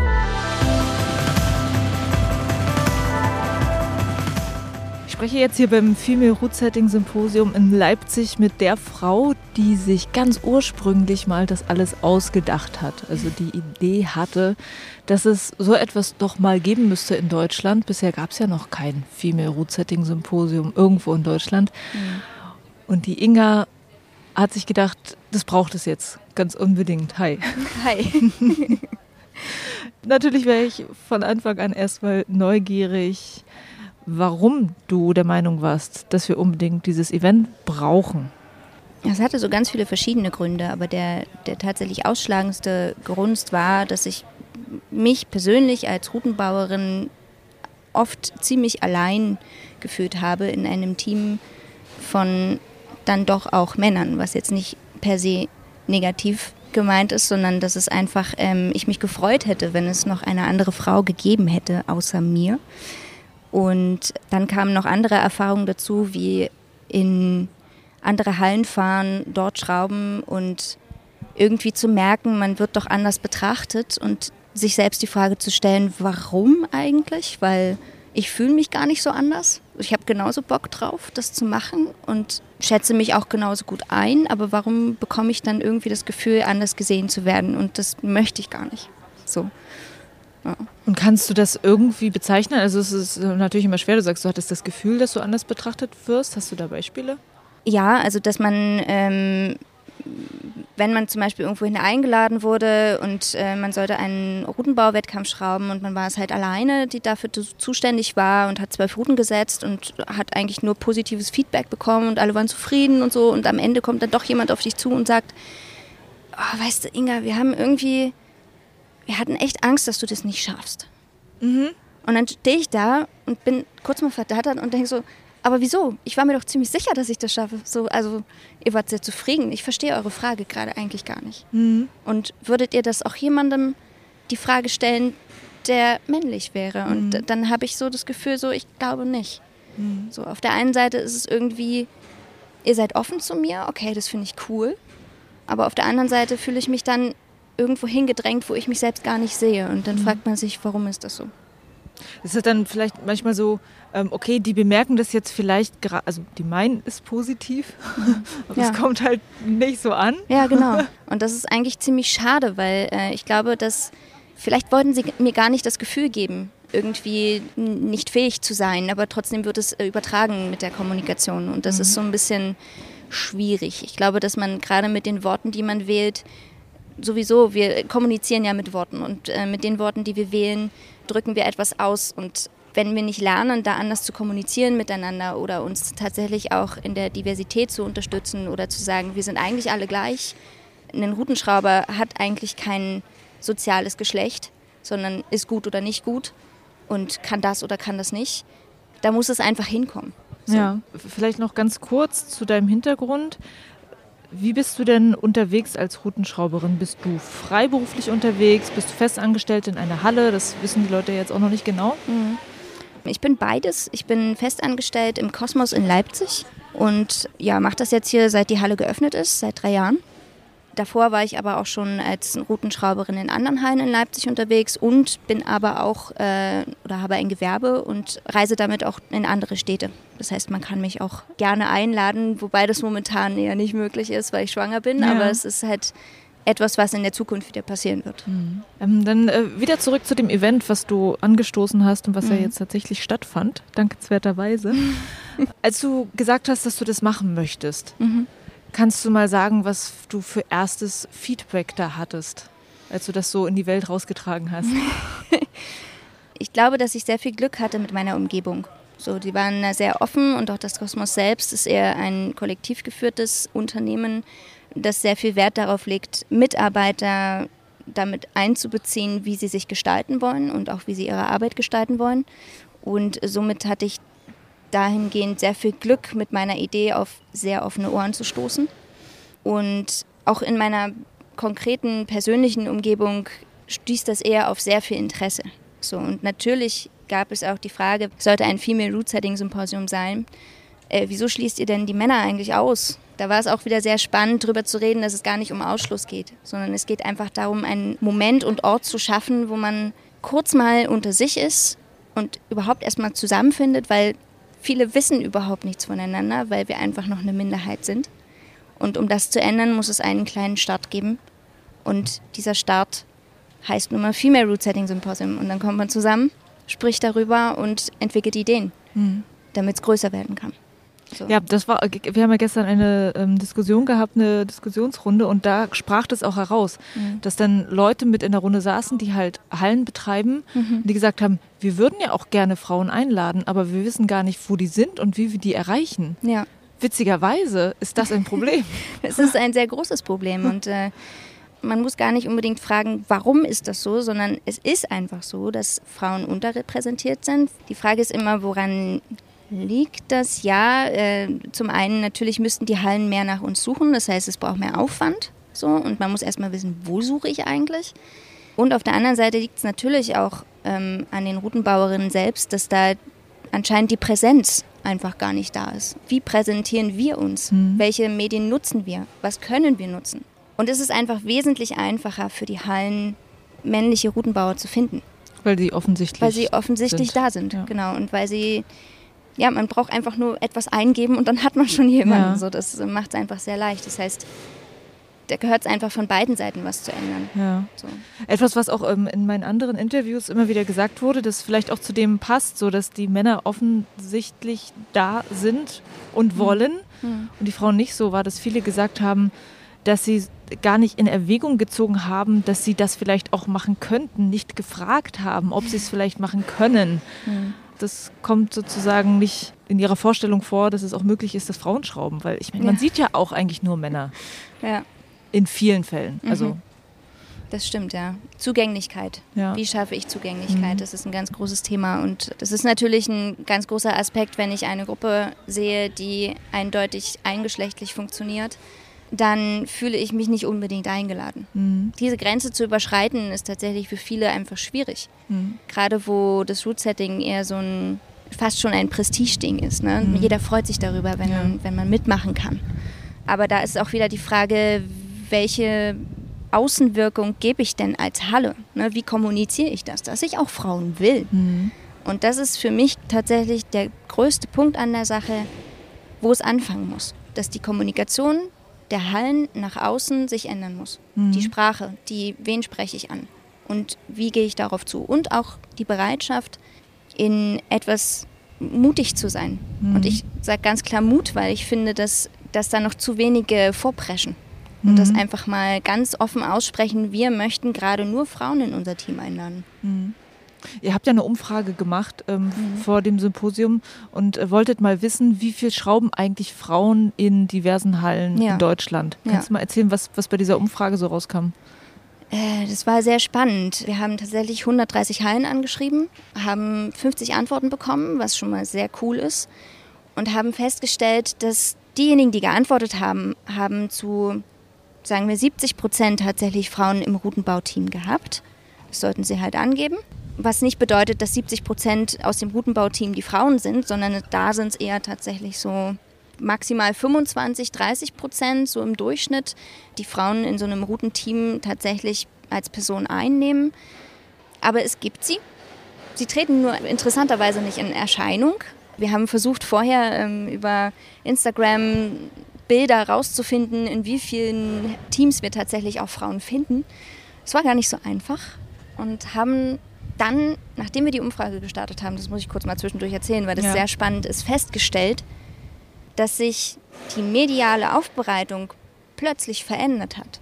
Also ich habe das von mehreren Leuten gehört, dass plötzlich mehr Frauen irgendwie präsentiert wurden über die Hallen. Also mehr Bilder von ihnen zu sehen waren, wie sie... Nachdem oder, ihr ja, die Fragen gestellt Nachdem, genau. Und wir haben dann gedacht, okay, liegt das an uns? Wir waren uns nicht ganz sicher, aber wir haben das von mehreren Seiten gehört. Die wussten, dass wir eine Umfrage gestartet haben und das war sehr, sehr spannend. Mhm. Und dann haben wir gedacht, cool, hat das irgendwie ein Nachdenken schon, hat das schon gereicht, ja. um einfach mal sich selbstkritisch zu hinterfragen, diese eine Frage zu stellen? Und natürlich haben wir nicht nur diese eine Frage gestellt. Wir haben auch die Frage gestellt, ladet ihr externe Schrauber ein? Mhm. Ne, erstmal total genderfrei. Wen meinen wir eigentlich damit? Mhm. Dann haben wir gefragt, ladet ihr Frauen ein als externe Schrauber? Und wenn ja, was, welche Aufgaben übernehmen sie? Und da kam zum Beispiel raus, dass viele Hallen gar keine Schrauberinnen kennen, die sie einladen könnten, mhm. aber total gerne wollen. Also es gab auch eine Kommentarfunktion und da äh, haben sehr viele darauf zugegriffen. Sie wollen unbedingt, sie wissen aber nicht woher mhm. oder wie sie, sie an, an sie rantreten können. Und diejenigen, die Frauen eingeladen hatten, hatten angegeben, dass sie eher dazu da sind, um an Routenbautagen mit aufzufüllen. Ja. Auch wieder so eine Diskrepanz, warum nicht einladen für Wettkämpfe Schrauben? Mhm. Vielleicht muss da noch ein kleines Umdenken passieren tatsächlich, mhm. weil ich, ich persönlich sehe keinen Grund, da Unterschiede zu machen. Mhm. Die gibt es einfach nicht. Mhm. Es sei denn, ich schaffe sie mir. Und das waren so die Fragen, die wir gestellt haben. Und dann gab es noch eine letzte Frage, was wollt ihr noch mitteilen? Mhm. So, und da war der ganz große Aufruf von 95 Prozent der Menschen, die geantwortet haben, oder der Hallen, die geantwortet haben, wir wollen Erreichbarkeit, wir wollen Sichtbarkeit und wir wollen euch einladen, aber wir wissen einfach nicht, wie wir es schaffen sollen. Das mhm. heißt, eigentlich muss etwas entstehen, wo wir uns präsentieren können, mhm. wo wir sagen können, hier sind wir, wir sind noch eine Minderheit, mhm. aber es gibt uns, ladet mhm. uns ein. Jetzt habt ihr die Möglichkeit. Ja, cool. Äh, Gab es irgendeine Form von Ablehnung äh, für dieses Event oder ja. was habt ihr da erfahren? Tatsächlich auch. Im Groben wiedergegeben hieß es, wir laden sehr ungerne Schrauberinnen ein oder bezahlen sie sehr ungern, weil wir der Meinung sind, dass sie nicht so divers setzen können, wie das ein Mann könnte. Das war auch eine Antwort in der Umfrage ja, gewesen. Genau, das ja. war eine Umfrageantwort. Mhm. Und es war tatsächlich nur eine. Mhm. Aber ich fand es sehr mutig und ich fand es auch sehr gut, dass auch das an uns herangetragen wurde, mhm. weil genau um sowas geht es. Woher kommt dieser Gedanke eigentlich? Mhm. Und wie kann man vielleicht sogar diesen Gedanken verändern? Mhm. Was muss dafür passieren?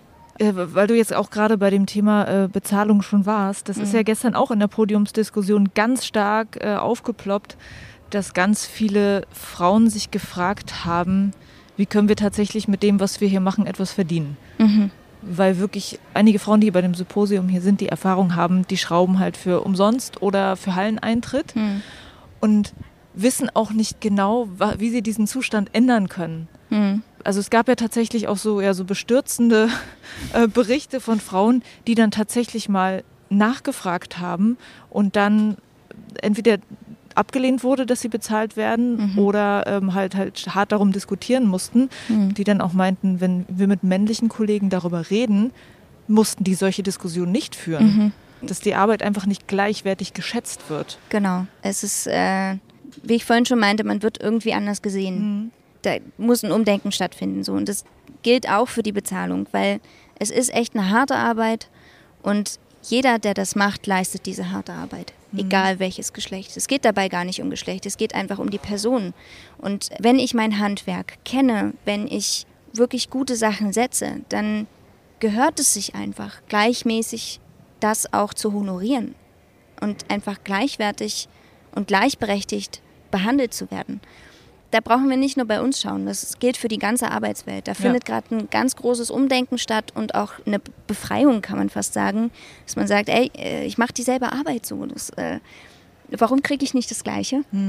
So, und es ist aber besonders wichtig, dass wir einfach auch wissen, wer sich darauf einlässt, für umsonst zu schrauben, auch wenn es total verständlich ist. So, ich, man will es halt einfach ausprobieren. Ne?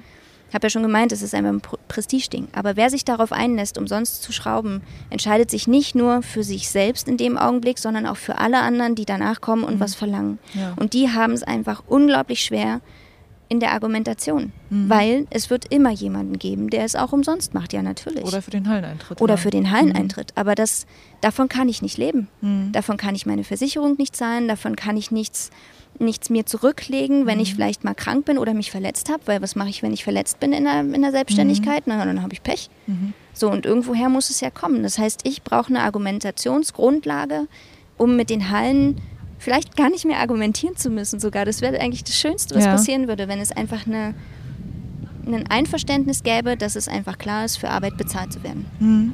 So, und natürlich können das Hallen entscheiden. Es kommt ja auch darauf an, wie viel sie sozusagen geben können. Mhm. Aber es muss einfach eine Bezahlung geben. Für jede Arbeit gibt es Bezahlung. Das gehört sich einfach. Und das ist ein Beruf geworden. Ja. Dass wir gerade in so einem Prozess sind, dass ein Berufsbild da wirklich entsteht, das spricht ja eigentlich auch aus allen meinen Gesprächen raus, die ich jetzt schon mit Ruthzeitern geführt habe. Und es kämpfen da ja auch Männer und Frauen mit demselben Problem. Ja, auf jeden also Fall. mit, mit der Wertschätzung für Ja. ihre Arbeit. Also Ja. wenn ich auch hier höre, dass dann Hallenbetreiber offenbar sagen, du, ich kann irgendeinem Handwerker in zwei Stunden erklären, welchen Job du hier machst und der kann mir das genauso gut machen ähm, und dadurch dann versucht, irgendwelche Preise zu drücken. Mhm. Das muss ich sagen, finde ich sozusagen als Konsument, der da jetzt mal so reinguckt in Mhm. diese Welt, halt auch total erschütternd. Weil womit verdienen Hallen ihr Geld? Mit Bouldern. Ja, genau. Und wenn das dann anscheinend nichts wert ist Mhm. oder es nicht wert ist, da rein zu investieren, dass es gute Boulder gibt, Ja, dann ähm, dann wird's, dann ist es traurig. das ist sehr, sehr traurig. Einfach sehr, sehr traurig. Gut, aber es, ja, es gibt solche Menschen leider. Es gibt diejenigen, die einfach darauf aus sind, möglichst viel Geld bei sich zu behalten. Und wer weiß, was sie damit machen, ich weiß es nicht. Aber man kann jetzt nicht sagen, dass Hallen wirklich wenig Geld zurücklegen können. Das heißt, sie hätten es auf jeden Mhm. Fall.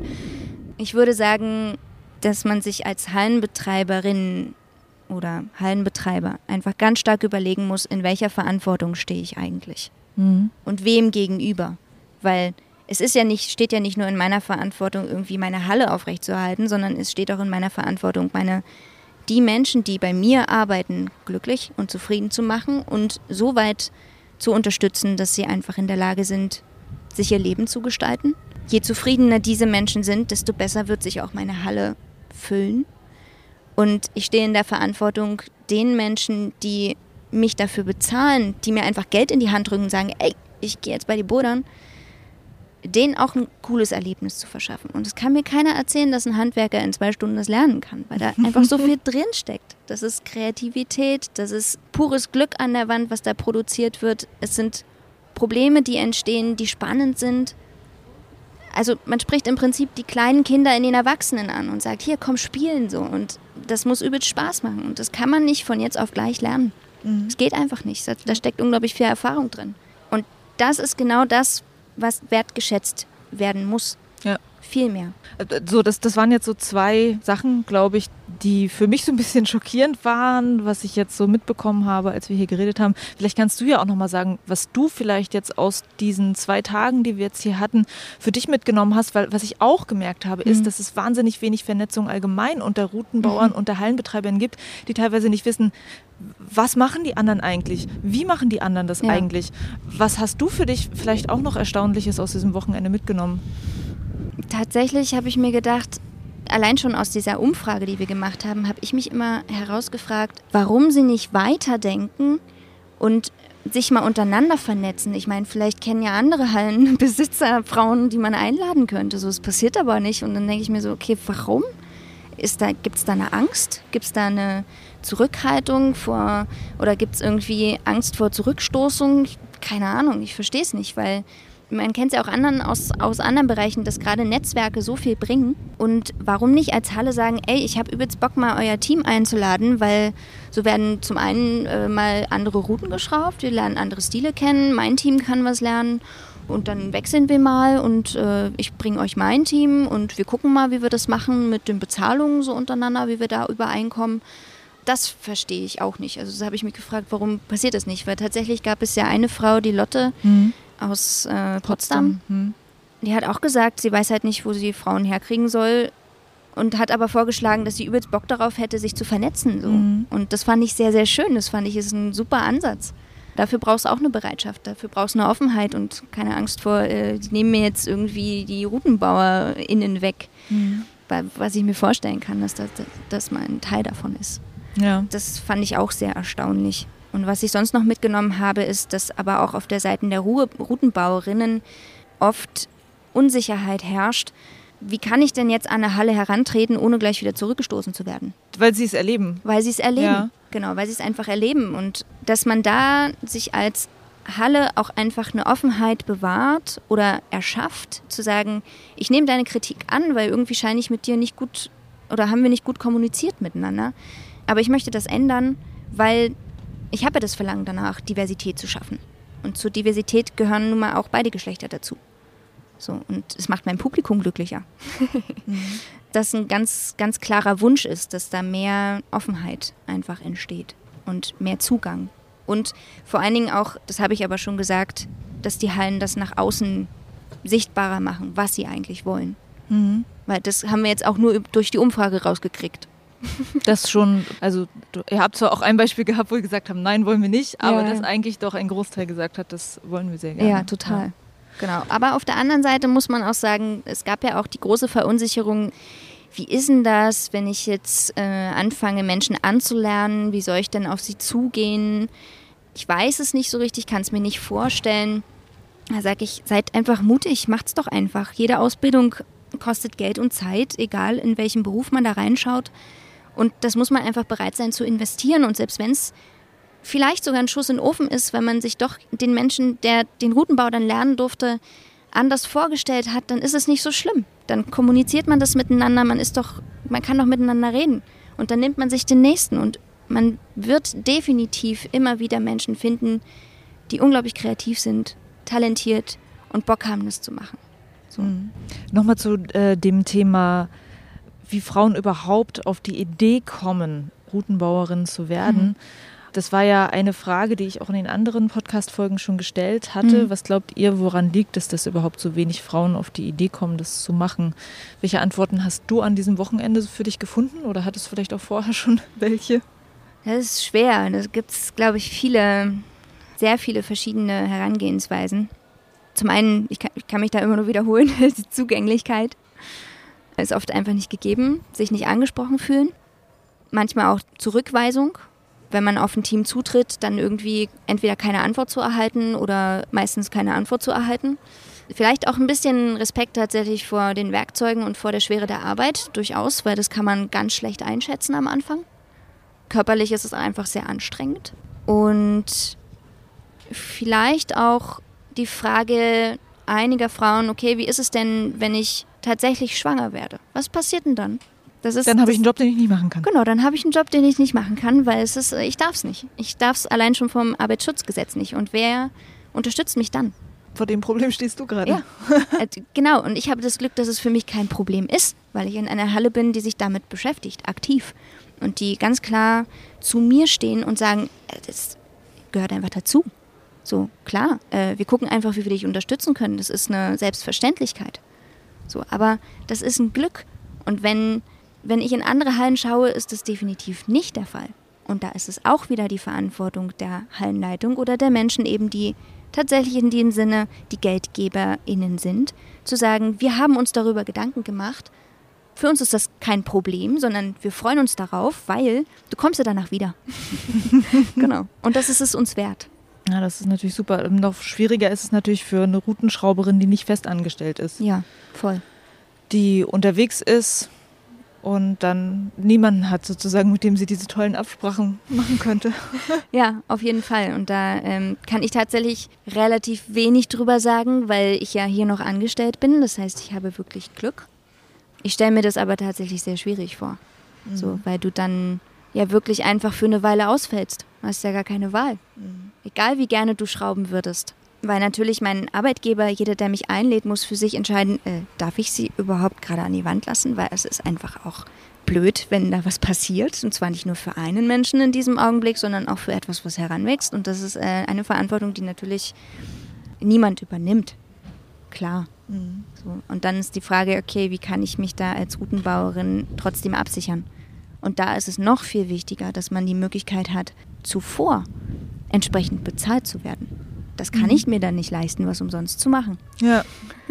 Es geht nicht. Ich muss mich ja vorbereiten. Ich muss ja irgendwo schauen, wo ich dann bleibe. Das ist mein Recht. Ja. ja.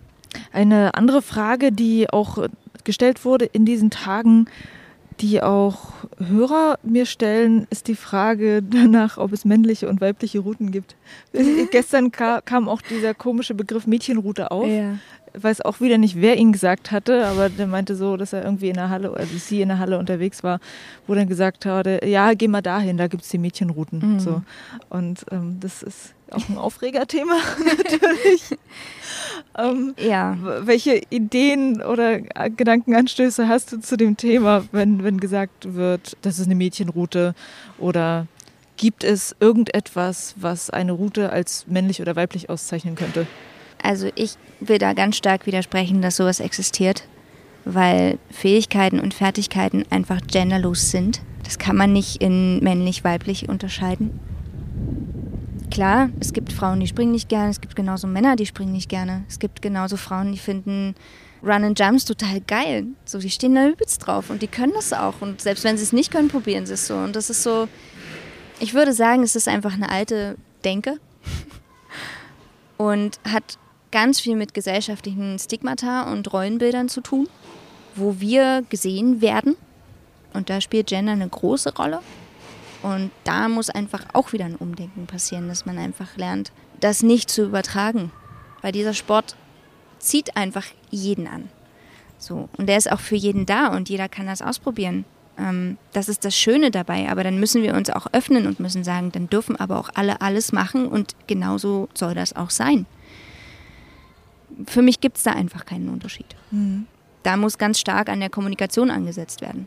Natürlich ist immer die Frage, wie, wie kommt da jemand auf mich zu und habe ich den richtigen Moment, um darüber reden zu können oder ist es gerade schwierig, weil mhm. derjenige sich dann auch vor den Kopf gestoßen fühlt, wenn ich sage, ja, ich, was heißt denn das Mädchenroute? Mhm. Warum werde ich in eine Rolle gedrückt? Das ist sehr schwierig, aber äh, natürlich haben wir die Freiheit, das zu machen.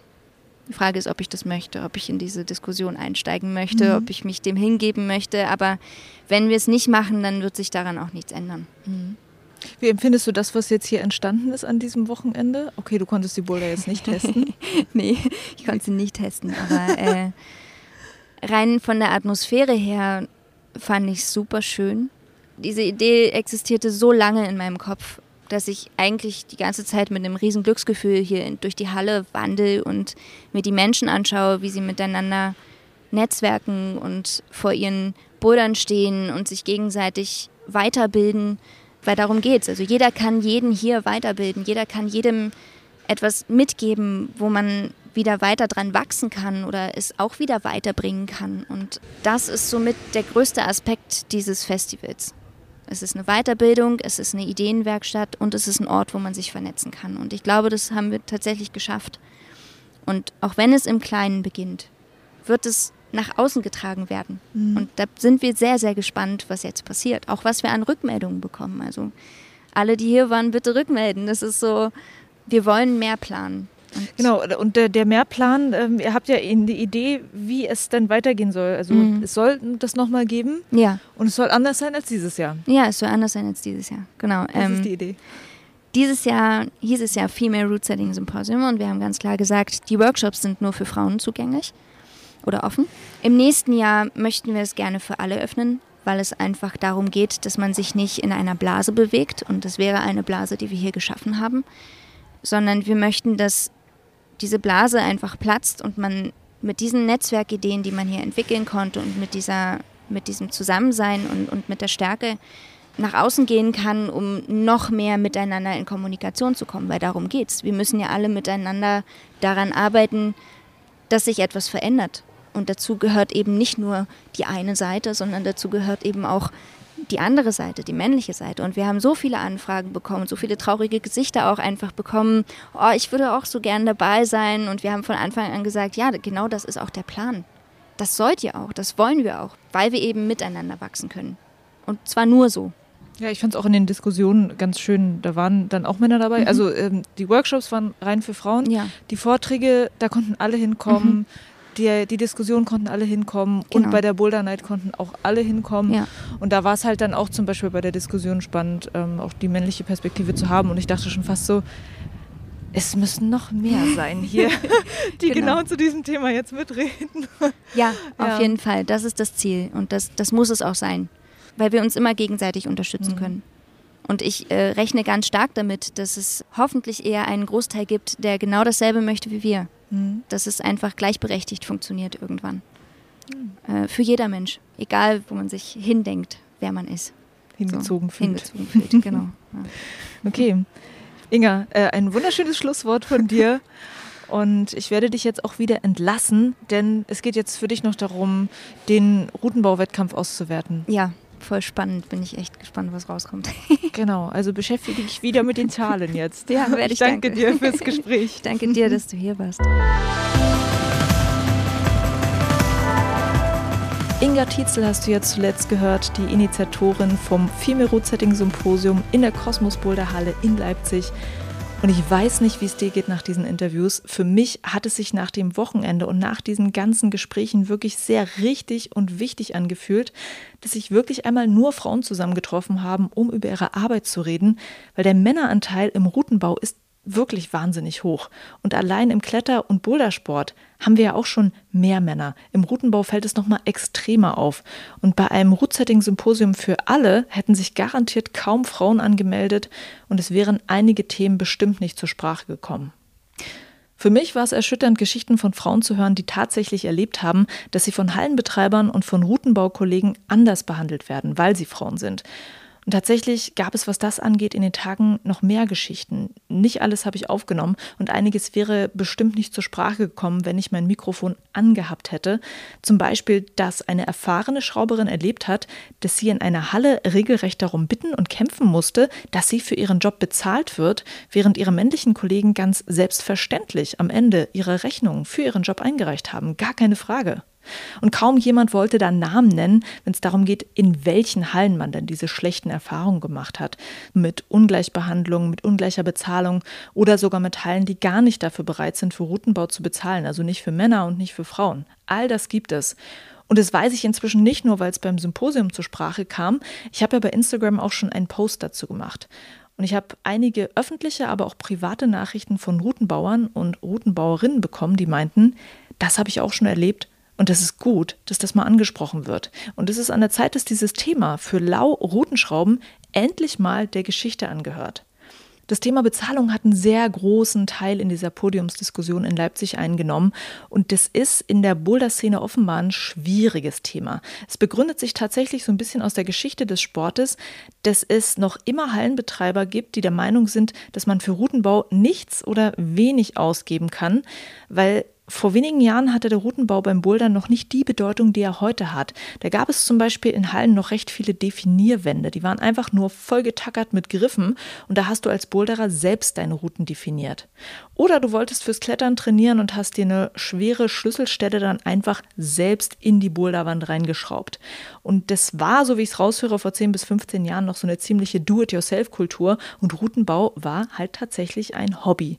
Und erst mit der Kommerzialisierung der Boulderhallen, wo Leute hinkommen, die vorgefertigte Routen haben wollen und die nicht selbst Routen definieren wollen, erst da wurde das Thema Routenbau als Aufgabe in einer Halle so relevant.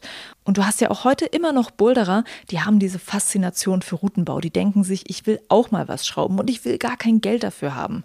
Und die Kultur der Hallen, die hat auch immer noch diesen Platz für Amateure. Aber sie braucht heute mehr denn je auch die Profis. Und die müssen meiner Meinung nach auch ordentlich bezahlt werden. Und ein zweiter Knackpunkt bei diesem Thema ist der Nachwuchs. Es gibt keine Ausbildung für Routenbauer. Du wirst Routenbauer, indem du dich ausprobierst, indem du Erfahrung sammelst und besser wirst. Und das schließt offenbar im Moment noch mit ein, dass du erstmal irgendwo für lau mitschraubst, um überhaupt erst diese Erfahrung zu sammeln, um dich zu beweisen und um am Ende sagen zu können, bitte jetzt gib mir auch Geld für diese Arbeit. Du siehst, es ist schwer, aber es ist bestimmt nicht unmöglich zu lösen. Wir haben einen wachsenden Sport und dieser Sport braucht professionellen Routenbau. Und ich hoffe doch stark, dass sich in puncto Bezahlung da noch einiges bewegen wird. Und ein weiterer Punkt, den du in den Interviews sicher mitbekommen hast, das fand ich ja super spannend, das ist die mediale Darstellung und Sichtbarkeit von Frauen im Routenbau und das Thema Eigeninitiative von Frauen. Das ist noch eine Baustelle, dass Frauen einfach ihren Part in der Szene einfordern müssen, dass sie zeigen müssen, ich will das, ich kann das auch und ich zeige euch das jetzt.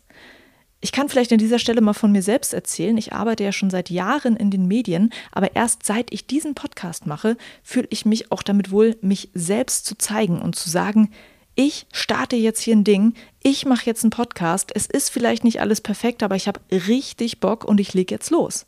Vielleicht sind Frauen da eher zurückhaltend, wenn es darum geht, sich zu zeigen und was zu starten. Ich selbst kann nur sagen, tu es einfach. Geh raus in die Welt und beweg was, von selbst kommt wahrscheinlich niemand auf dich zu und fragt dich, ob du mal Bock hättest, irgendwo mitzumachen in dieser Boulderwelt. Und eine Idee, die es zu diesem Thema übrigens gab beim Symposium, war der Hashtag Routenbauerin. Also alle Frauen, die diese Folge hören, die Routen schrauben, denkt daran, postet eure Routen, zeigt, was ihr drauf habt und schreibt den Hashtag Routenbauerin unter den Post, damit man euch als Halle auch finden kann. Und eine weitere Idee war eine Online-Plattform, auf der man sich als Routenbauerin präsentieren kann. Und ein paar Frauen hatten beim Symposium diese Idee entwickelt und ich bin sehr gespannt, ob diese Plattform dann letztendlich auch entsteht. Das war's. Der vierte Schraubertalk mit meinen Interviews und Eindrücken vom Female Root Setting Symposium in der Kosmos Boulder Halle in Leipzig. Vielen Dank dir fürs Zuhören. Und vorerst war das die letzte Folge vom Schraubertalk. Aber ich denke, es werden noch weitere kommen, weil für mich hat sich Folgendes rausgestellt. A, das Thema ist riesig und es bietet noch mehr Gesprächsstoff. Und B, das Thema ist super interessant für euch, weil noch nie haben meine Podcast-Folgen in so kurzer Zeit so viele Hörer gehabt das ist echt der Wahnsinn. Also, support your local root setter und danke euch, dass ihr so viel Interesse für diese Folgen habt. Und wir hören uns wieder. Juliane mein Name und ich bin wegbouldern.